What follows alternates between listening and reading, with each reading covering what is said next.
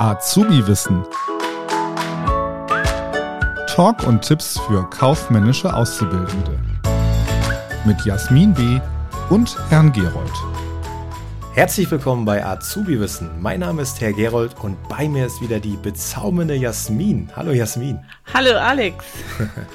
Jasmin, wir kümmern uns heute mal um Rechtsform. Genauer gesagt um das Einzelunternehmen. Damit fangen wir an. Anhand von verschiedenen Merkmalen werden wir das Ganze mal besprechen. Ja, und die Einzelunternehmung, die ist ja sehr, sehr häufig in Deutschland. Das ist die häufigste Rechtsform. Es gibt zwei Millionen Einzelunternehmen in Deutschland.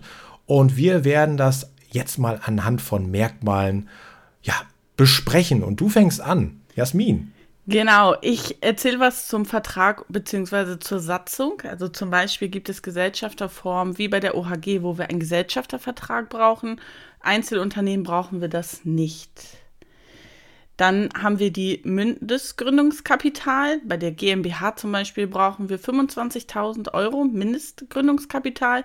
Und bei dem Einzelunternehmen haben wir den Vorteil, da brauchen wir kein Mindestgründungskapital. Ganz genau. Und steckt ja auch schon dem Wort drin, Einzelunternehmen.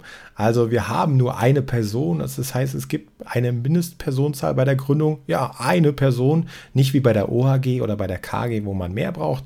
Und Formvorschriften haben wir auch nicht. Also das heißt, die Gründung ist relativ einfach. Genau. Die Bezeichnung der Gesellschafter ist unterschiedlich bei den Gesellschafterformen. Bei den Einzelunternehmen ist es der Inhaber, bei der OHG wäre es zum Beispiel der Gesellschafter und hier ja beim Einzelunternehmen einfach Inhaber.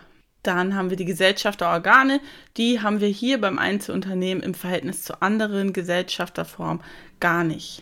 Ja, und auch die Geschäftsführung und Vertretung ist relativ einfach, weil die liegt natürlich beim Inhaber. Also der Inhaber, der vertritt das Geschäft, der ist für die Geschäftsführung zuständig und von daher ist es ziemlich einfach, streitet sich mit niemandem und die Haftung ist genauso geregelt. Also der Inhaber haftet ganz allein und hier wichtig, unbeschränkt mit seinem gesamten Vermögen. Also ganz, ganz wichtig an der Stelle, also nicht nur mit seinem Geschäftsvermögen, wenn was schief geht, sondern auch mit seinem Privatvermögen, also mit seinem gesamten Vermögen.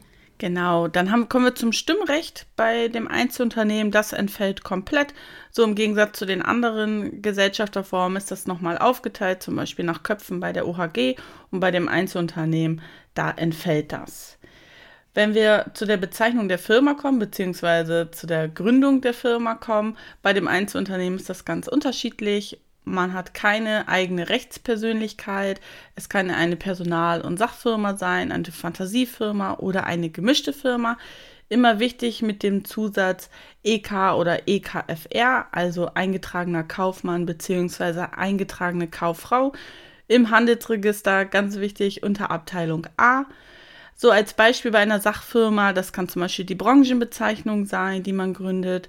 Bei einer Namens- und Personsfirma, hier genügt einfach der Familienname zum Beispiel.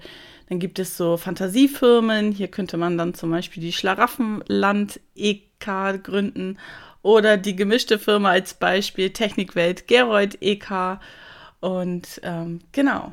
Ja, und Gewinnbeteiligung, Verlustbeteiligung als nächsten Punkt irgendwo, und ihr könnt euch schon sicher vorstellen. Also der Inhaber bekommt den Gewinn alleine oder trägt den Verlust ganz alleine. Im Gegensatz zum Beispiel bei der OHG oder KG, wo wir noch mit mehreren Gesellschaftern den Gewinn aufteilen, müssen wir das ja hier nicht, weil wir sind ja ganz alleine beim Einzelunternehmen und der Inhaber kann den Gewinn ganz alleine behalten. Und den Verlust muss er natürlich auch selber tragen.